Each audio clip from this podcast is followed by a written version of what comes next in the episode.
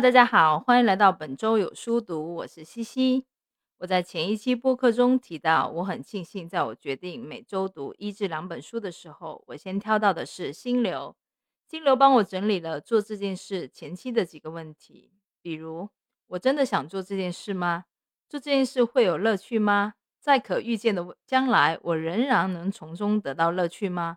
我和其他人必须为他付出的代价值得吗？完成这件事以后，我还会喜欢自己吗？当我解决了这些问题之后，我看了《能力陷阱》这本书，衔接了接下来会遇到的更多实质性问题。当我在阅读时无比受益，犹如神助。今天这一期，我想把自己在本书中获益的观点与想法分享给大家。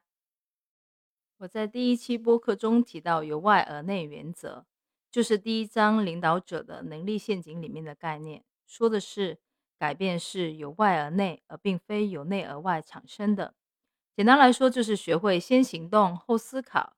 在改变的过程中，我们会先看到结果，即改变让我们产生了什么样的感受，身边的人对我们的改变有什么样的反应。之后，我们才会开始思考，把外在经历内在化。这个原则非常触动我，我会开始做播客，也来源于此。我一直都是一个非常善于去自省和反思的一个人，所以我往往都是想的比较多。当我真的需要落到实处的时候，其实我是非常恐惧的。我之所以不敢朝着不同的方向去发展自己，其实就是因为害怕失败，害怕我的表现会遭到质疑。我很在意别人对自己的看法，也很在意如果这件事情做得不好，我不还不如不要开始。这样的恐惧当中。由外而内原则让我知道，不要等到你完全认识了自己才开始做事。如果我等到自己完全认识了自己，或是在开始创作之前认识到我将成为什么样的人，好吧，那我仍然只是坐着不动，还在试着不断的反思自己，而不是动手去做。我举一个例子哈，我最近在看一个 B 站的 UP 主叫童姐很忙，他分享了这么一个故事，他问了他一个在哈佛商学院的朋友的问题。他问：“人生要有规划吗？”这个朋友给他举了个例子，比如你现在有一个想法，你想在哈佛这面红墙上画一只大象，然后你就抓起了一支笔，站起来开始画。你画着画着第三笔的时候，你发现，哎，这不像一只大象，这像一条鱼。你就把红色的颜料扔掉，抓起了一支蓝色的笔，开始画鱼。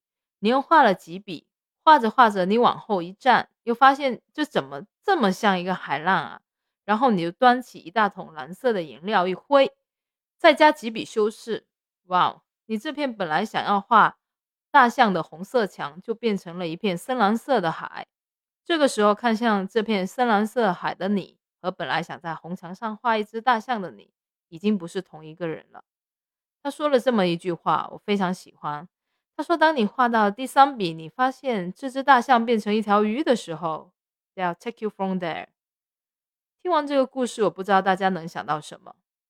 我觉得，如果我是那个画大象的人，我从一开始就会很纠结。可能要画的时候，我会想，我是不是有最好的颜料？我是不是有绘画的功底？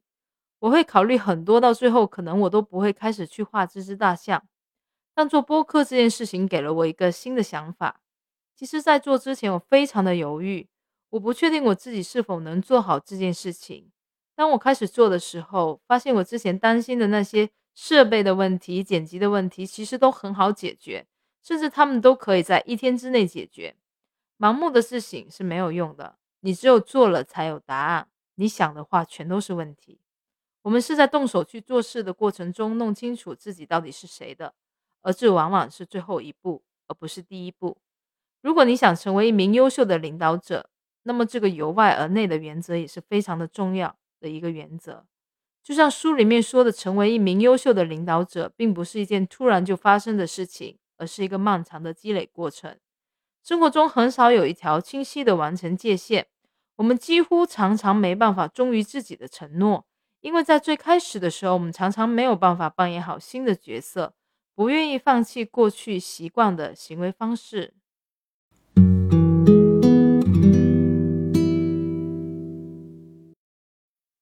本书第二章重新定义你的工作这一章内容特别实用。本章会告诉我们如何运用由外而内的原则来采取一些更有策略性的方法去做事。他会告诉你如何重新分配时间，优先处理一些过去不常做的事。这些事会增强我们的能力，让我们有时间进行更多的策略性思考。比如第一点提到的是一个能力陷阱的问题。我们都喜欢做那些我们擅长的事，因此会一直去做。最终会会使我们一直擅长那些事，做的越多就越擅长，越擅长就越愿意去做。这样的一个循环能让我们在这方面获得更多的经验。我们被它深深的吸引，因为我们的快乐和自信就来源于此。它还会让我们产生误区，让我们相信我们擅长的事就是最有价值且最重要的事，所以值得我们花时间去做。书中提到一个苏菲的例子。苏菲组建了一个忠诚高效的团队，但是在团队外部，他很少与别人建立联系，甚至和老板也没有什么交流。他把时间都花在提升采购部门的业绩上，所以忽略了市场的最新发展趋势。当他得知部门要彻底重组的时候，他非常吃惊，因为他竟然一点也不知道这件事，而且他是最后一个听到这些新消息的人。因此，他需要做出调整，实行战略性采购。要与供应商建立更多稳定的合作关系。由于他缺乏创新能力，所以在完全没有准备的情况下，竞争对手的提案赢得了老板的青睐。他第一个反应是防御，他反驳说采购是他的专业领域，并且他之前取得的成绩是不容忽视的，所以按业绩来排的话，他应该成为该部门的主管。但是他的老板期望主管能在这个位置上做满三年。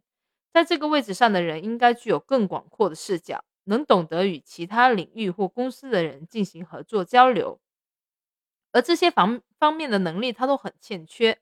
不仅如此，他的老板还认为他的想法比较狭隘。除非花花很多的时间去做自己擅长的事情，比如在专业领域上提升自己的业绩。事业初期，他需要扮演这样一个角色。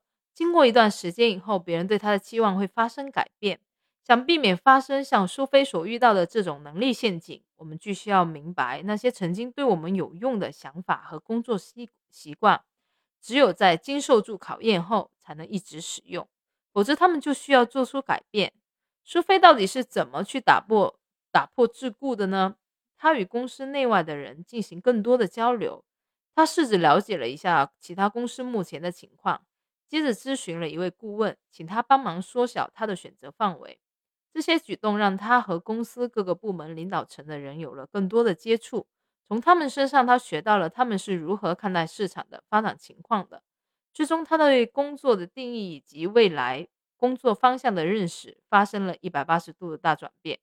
他制定了一个非常不错的采购策略，而这个策略正是公司所需要的，与他之前所做的事没有太大的关系。第二点是了解领导者们真正需要做的事。当我们做日常工作时，会问自己如何才能让工作做得更好，例如如何做到低耗而优质高效。而当我们做领导工作时，会问自己我们应该做出一些什么样的改变。我们会把时间都花在做一些没有即时利益或者是一直都不会有收益的事情上。例如，我们可能会跨越我们的职能范围去展望一个不一样的未来。因为改变的不确定性常常要比盈利或亏损的不确定性要大得多，所以选择一个新方向需要极大的信心。我们不仅要了解领导者需要做的事，更重要的是去了解他们是谁，他们所代表的是什么，这样才能更有可能成为一名真正的领导者。换句话说，要想像领导者一样行事，我们需要把时间花在以下这些事上：一。像桥梁一样连接不同的人或组织。那些拥有卓越成就的领导者，并不会把时间花费在各种内部事务上。相反，他们会作为团队内部与外界环境之间沟通的桥梁。因此，他们的时间大多花在外部活动上。他们在外走访，以确保团队能得到正确的信息和资源，有选择性的将信息汇报给大家。成功的领导者会关注其他团队，如潜在的竞争者都在做什么，可以从他们那里学到什么东西，这样就不用自己再白费力气做重复的工作。他们成功的秘诀一部分来源于他们建立桥梁时所获得的外在表现力。他们需要这一能力来让他们在业务上提出新观点，让他们学会有组织性的从大局看问题，从而设定发展方向。二，做一些有远见的事。有远见意味着能够创造一个有吸引力的未来景象。作为领导者，你希望未来能成为什么样？我们该如何付诸实际行动呢？比如，你是否能感知环境中的机遇与威胁，简化复杂的环境，通过想象融合一些表面上看起来似乎没有联系的事情，预想一些可能会触及组织底线的事？你是否能提供战略性指导？比如鼓励发展新业务、定义新战略，从大局的角度做决策。你是否有鼓励其他人展望未来的能力？你能提出一些挑战当前情况的想法，接受成员提出新的做事方法，把外部的观点传达给成员。这一系列的选择，最大化的利用时间和资源去达到你真正想要的目标，把做一些有远见的事成为你的重要能力。三、提升影响力。不管你的远见策略多么好，你的想法多么有吸引力，如果没有人赏识，或是只是因为个人原因、个人关系而受到赞同，也没有什么用。你需要把你说的东西与他人的认知建立起联系，这要跟第四点联系联系起来说，将想法与个人经历结合。这一环需要三个重要因素：想法加过程加你本人。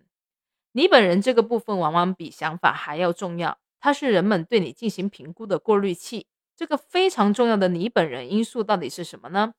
人们评判的标准是你的热情、你的信念以及做事的一致性。这三点换个词，也就是你的领导领袖气质，一个用来描述未来领导者有神秘魅力却难以定义的词。当人们在某个正确的时间提出一些能引人注意的想法时，就会被认为有领袖气质。有领袖领袖气质的领导者都有以下三个共同点：人生阅历丰富，从而产生了坚定的信念，能通过讲述个人故事来与他人进行良好的交流。他们的想法、实际所做的事以及他们自己之间有很强的一致性。例如，英国前首相玛格丽特·撒切尔。现如今，人们对他仍然存在很大的争议。当然，很多人可能并不喜欢他，但是他坚持自己所信仰的简单清晰的信念，并以此改变了英国的历史进程。而这些信念完全来源于他的个人经历和故事。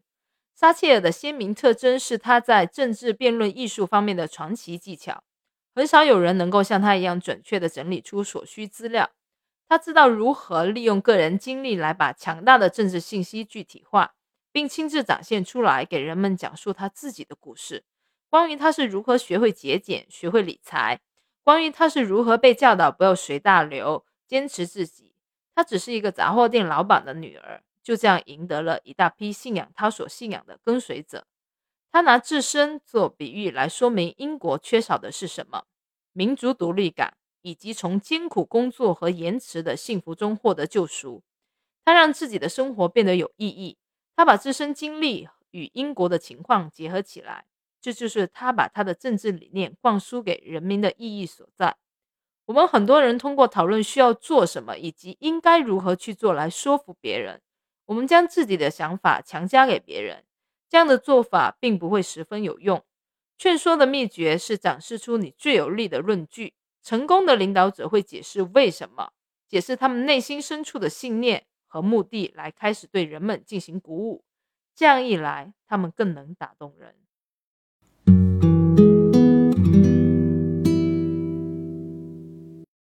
接下来，我想谈谈与之相关的如何讲好一个故事的能力。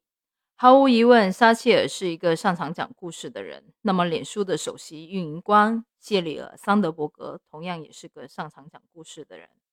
真正让他被大众所熟知的是，之前他在 TED 上关于参与外部活动而不做日常琐事的演讲。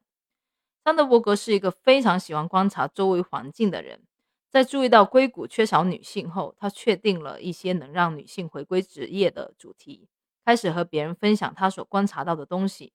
一开始只是一些非正式的小型聚会，当他的想法与他人产生共鸣后，他们鼓励他把这些东西公布出来。所以得知要上 TED 做演讲时，他明白是时候公布了。TED 演讲像花粉一样扩散传播出去，演讲的点击率迅速超过百万。随后，他出版了畅销书《向前一步》。《向前一步》一书给他带来的名声，不仅帮他吸引了更多的女性使用脸书，同时奠定了他在脸书上的地位，扩大了他的人际关系网络。心理学家杰罗姆·布鲁纳指出，如果一个信息重复二十遍，那很有可能会被准确记住。如果用一个结构合理的故事展示你想表达的东西，那么他们会比事实和数字留在脑子里的时间更久。所以，当我们希望别人相信我们所相信的，一个好的故事就会变得尤为重要。那么，一个好的故事所具需要具备的要素是什么呢？首先，所有好的故事都遵循开始、高潮、结尾这样的结构和以下一些基本要素。首先是主角，听众需要一个关注点，所以故事中又有一个人或一群人的经历能让听众感同身受。其次是催化剂。比如在危急关头，主角出来解除危机，接着突出痛苦与磨难，最后是转折点和决心。在故事快要结束的时候，会有一个转折点。就在这个转折点之后，主角的想法或者做事方法都会发生改变。最终，主角可能会获得巨大的成功，也有可能是一个悲惨的结局。除了掌握讲故事的基本要素以外，我们还要认真思考。在我们生命中出现的那些最具代表性的事，当这件事没办法满足我们的目的时，我们可以对它进行修改。一个人的身份是一个内在化且不断进化的故事，来源于过去、现在和未来。你要相信自己的故事，并将其内在化，而且它会一直根据你的需求发生改变。当你的目标改变时，你的故事也应该随之改变。这样的话，你的故事才能与你新的目标相关，从而赢得观众的共鸣。你不是去编一个小说，而是选择性的讲述那些对你产生影响的故事。比如著名武术家李小龙所说的“像水一样”，他认为我们每一个人都有很多个不同的自我，我们应该利用一切能利用的资源。他所说的“像水一样”，是指不要仅仅局限在一个形象里。要能适应新的环境，在新的环境里塑造一个新的自我形象。例如，把水倒进杯子里，它就是杯子的形状；把水倒进瓶子里，它就是瓶子的形状。一遍又一遍的讲述你的故事，一遍又一遍的修改你的史诗体小说，改到你满意为止，改到最能打动人、最真实的那一版为止。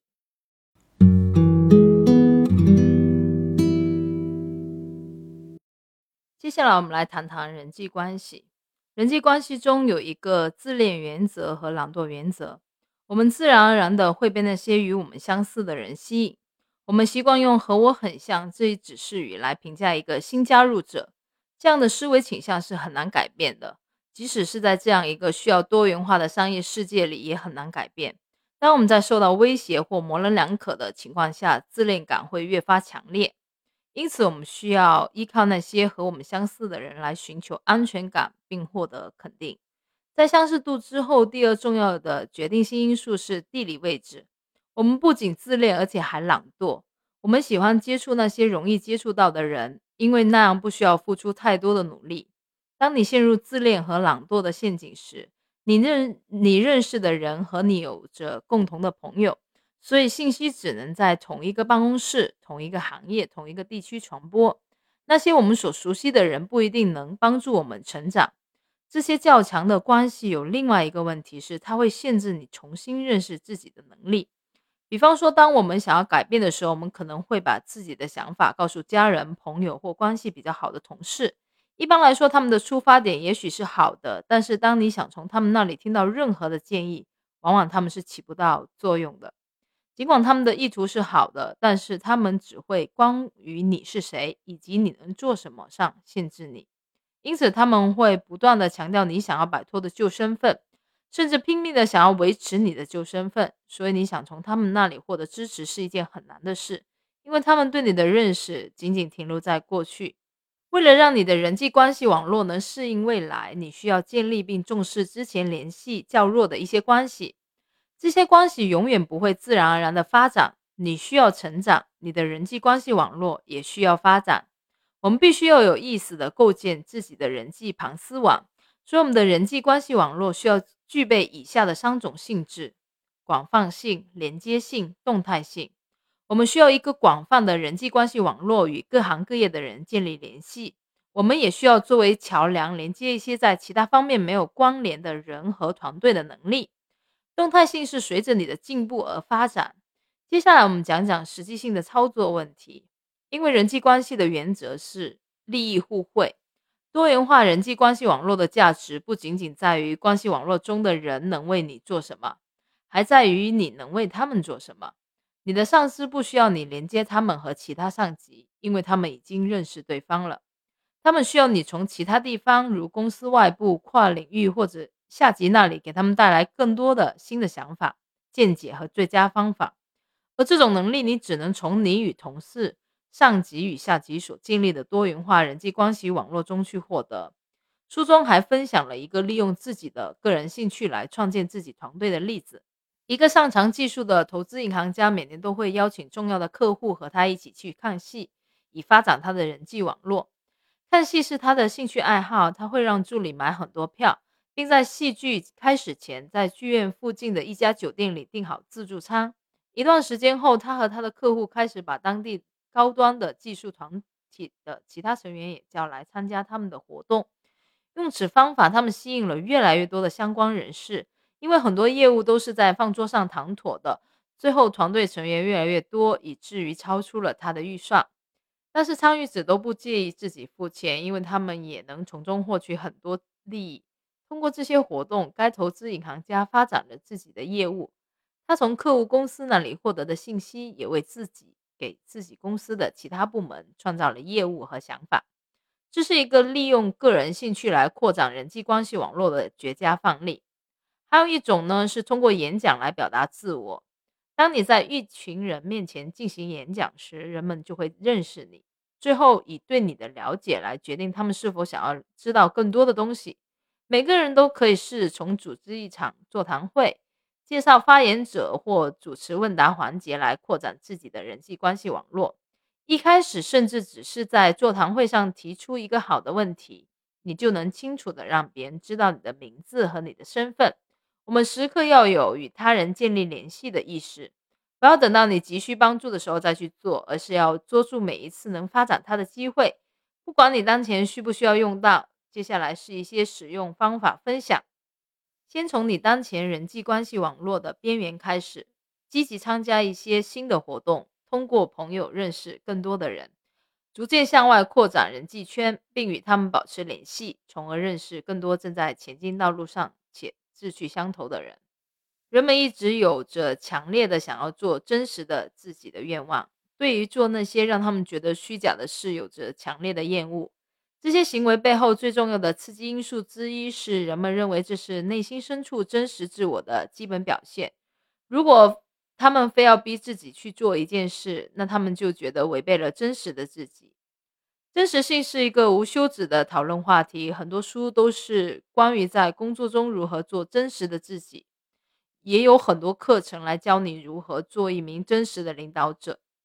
毫无疑问，我们大多数人都没有办法做真实的自己，因为当你做一些不是自然而然去做的事，很容易就会觉得自己是个骗子，然后你就会以要遵从真实的自己为借口来待在自己的舒适区域。真实性与自我保护之间的界限应该在哪呢？大家可以观察一下自己是属于哪一种类型的。书中提到了两种，一种是坚持真实者，一种是随机应变者。呃，如果你在转变过程中尝试做真实的自己，更多的去做那些自己所熟悉并且让自己觉得舒服的事，那么你就是一个坚持真实者。而与之相反的，只是尝试做一些不同的事，他们是随机应变者，或称为变色变色龙。随机应变者有自己的价值观和目标所定义的核心自我，他们并不会担心改变自己会对自己的信仰造成影响。巴拉克·奥巴马就是这样一个人。奥巴马在自传中提到，成为总统前，大卫·雷姆尼克将他称为变形者。因为他能随意的变换自己的风格，但并不会迷失真正的自己。另一位评论家加里·威里斯将其总结为：如果别人说他不是纯黑人血统，他就会告诉他们，他比大多数美国黑人和非洲的联系更直接。如果别人说他不完全是美国人，他就会说他的母亲来自美国中西部。在伊利诺伊州南部做巡回演讲时，他会说抚养他长大的住在堪萨斯州的祖父母的语言。他就像一只变色龙一样，不停变换身上的颜色。但这并不意味着他不真诚，反而造就了他的与众不同。奥巴马不断的努力拓展自己不同的风格。雷姆尼克评论说，他会根据听众来变换自己演讲的口音和节奏。奥巴马会多种语言，是一个变形者，就像移民的孩子一样，在家说一种语言，在学校说另外一种，啊，与朋友在一起时又说另一种，但他仍然是他自己。奥巴马也能根据场合选择不同的语言和演讲方式，这种能力是他在很多年的经历中锻炼出来的。坚持真实者尝试真实性，并削弱了他们梦想成为的那种领导者的能力。相反，随机应变者他们假设自己是一名优秀领导者，最后真的成了这样的人。这样的人能更快地达到自己的目标，最终成为一个真实的、不一样的、能力更强的自己。他们用一种新的方式来行事，最终成就了一个新的真实的自己。坚持真实者。的方法最大的问题在于，他们是基于过去来定义真实性，因此他们认为改变就意味着失去了真实性。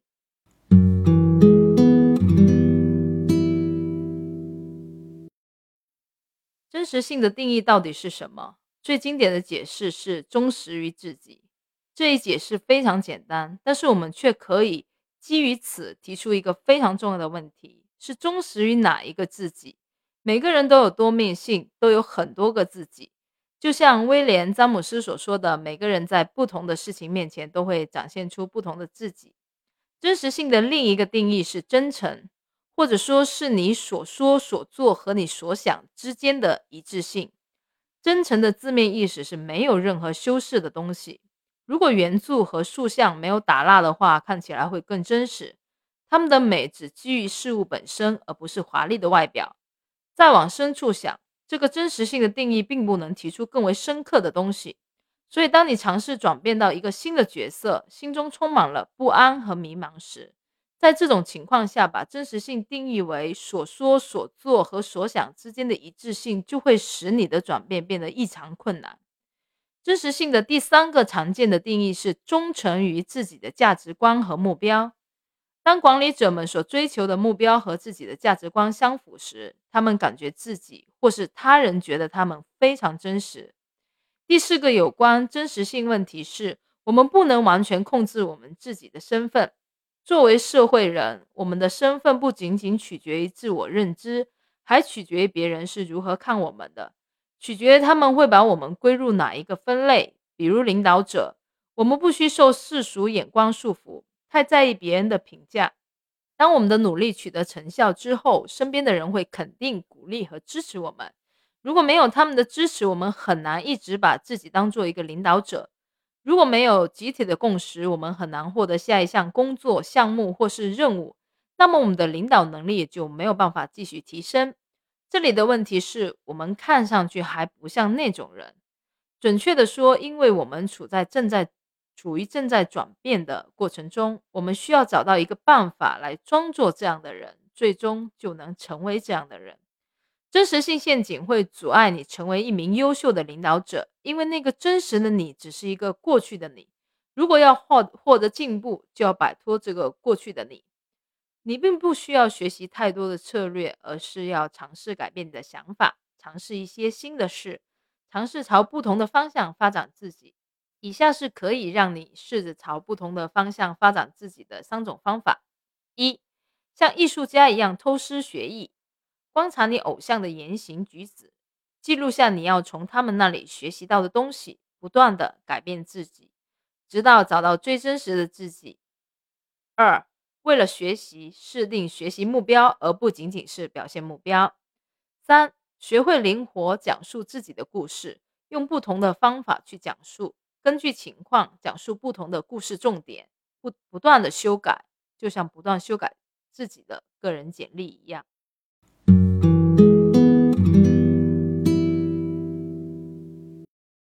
我们会以最好的可能性来看待自己与他人之间的差异，使得我们看不到他人是如何看我们的。这个就是自我观察的差距。我们所有人都会对自己以及自己对他人的影响有一种积极的幻想。心理学家解释说，这种这些幻想通常都是好的，他们会增加我们的自信心，让我们远离沮丧的负面情绪。接下来还是举之前提到过的玛格丽特·撒切尔的例子。之前我们讨论过他有远见的领导方式，和他一起工作过的人知道，如果有人像他一样忘了准备案例，他会毫不留情面，当众羞辱他。他是一个很差劲的听众，而且他认为妥协是一种懦弱的行为。当他成为众所周知的铁娘子时，他更加确信他想法的正确性。以及通过强制的方式来完成工作的必要性，他可以让每个人都臣服在他坚定的言辞和信仰之下，而且越来越擅长此道。最终，他的想法被证明是错的。他那强硬和固执的做事方法给他带来了声誉，因此他相信这是做好事的唯一方法。建设性的批评能帮助我们重塑自我观念。遗憾的是，大多数负面评价都会被一些自卫性的回答挡在门外。我们会忽略那些信息，以为他们是没有关系的，归咎于别人或是这份工作所带来的负面影响，或者最常见的是直接否定他们的正确性。除非我们是从让我们获得最大利益的人那里获得的反馈。这就是为什么维持一个能给我们。一些自己不愿意听到的反馈的人际关系网络是非常重要的。这样的人际关系网络正是撒切尔非常欠缺的。为了塑造、纠正、保持和重塑我们的身份所做的所有事情，我们可以试着把自己的身份认知当做游戏一样去玩，做一些身份认知游戏，而不是身份认知工身份认知工作。比如说，工作时你是认真严肃的，你有一个明确的目标，时刻注意着时间，希望能获得不断的进步。你不想偏离中中规中矩的道路。当你玩游戏时，就会有很多不同的可能性，没有了时间概念，可以随意漫步。你所做的事情并没有太大的实质用途，你也不用遵守各种规章制度，只需要享受自己。你会充满好奇心，从而发现很多新的东西。以一种游戏的方式来做事的好处，就是能提升你的创造力，就有可能发现很多可能性，而不是只是成为一种人。接下来我将讲到三种重要的方法，把身份认知当作游戏，会让你免于掉入之前提到的真实性陷阱。第一。当你把自己的认身份认知当做游戏，你就会觉得直接从别人那里借鉴是可以的。比如，如果你模仿一个作家，那就是剽窃；如但是如果你模仿很多个作家，那就是研究。真正重要的不是偷别人的风格，而是偷隐藏在风格背后的思想。这样一来，你就能探究那个人心里的想法，能用他的方式来看世界。第二，你的心态会从注重表现转变到注重学到的东西上。你将不再设着试着保持自己过去的身份，让其免受改变的威胁。你会更多的注重探索。书中提到了一个表现目标和学习目标。我们对在别人心目中的形象的担忧，会阻碍我们学习一些新的或者是不认识的东西。当人们所追求的目标是表现目标时，他们就会主动在别人面前表现自己有价值的特质，如聪明、谦虚、很好的价值观。他们还希望找到与他们有着同样特质的人来证实自我形象的价值。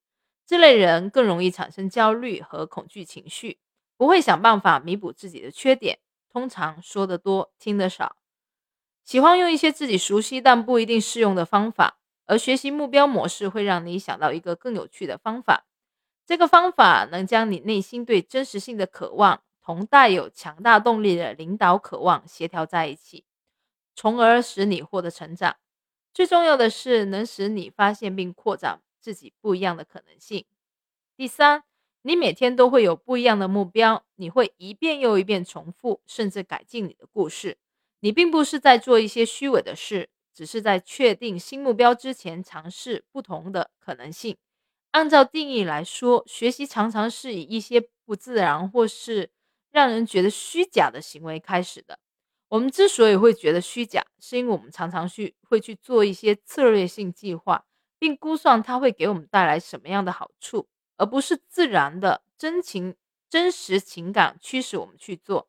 就像李小龙所说的，有时候我们应该学会像水一样，让新的环境来塑造我们的自我形象。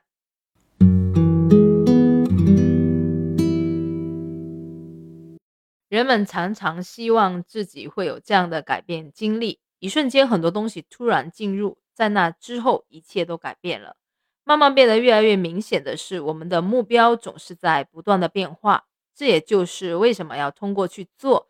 才能知道我们学会了什么是很重要的。一个新的自己会给我们带来更大的改变。书中关于职场方面的实质性建议和具体操作方案非常全面。在本期播客中，我会侧重在个人能力方面的改进和思路上整理出来分享给大家。如果想提高自己在工作中的领导能力，或是想知道优秀的领导们是怎么想的，也可以去书中找找答案。推荐给大家。那么本期节目就到这里，你可以通过小宇宙、喜马拉雅、苹果 Podcast 找到本周有书读。我们下期再见吧，拜拜。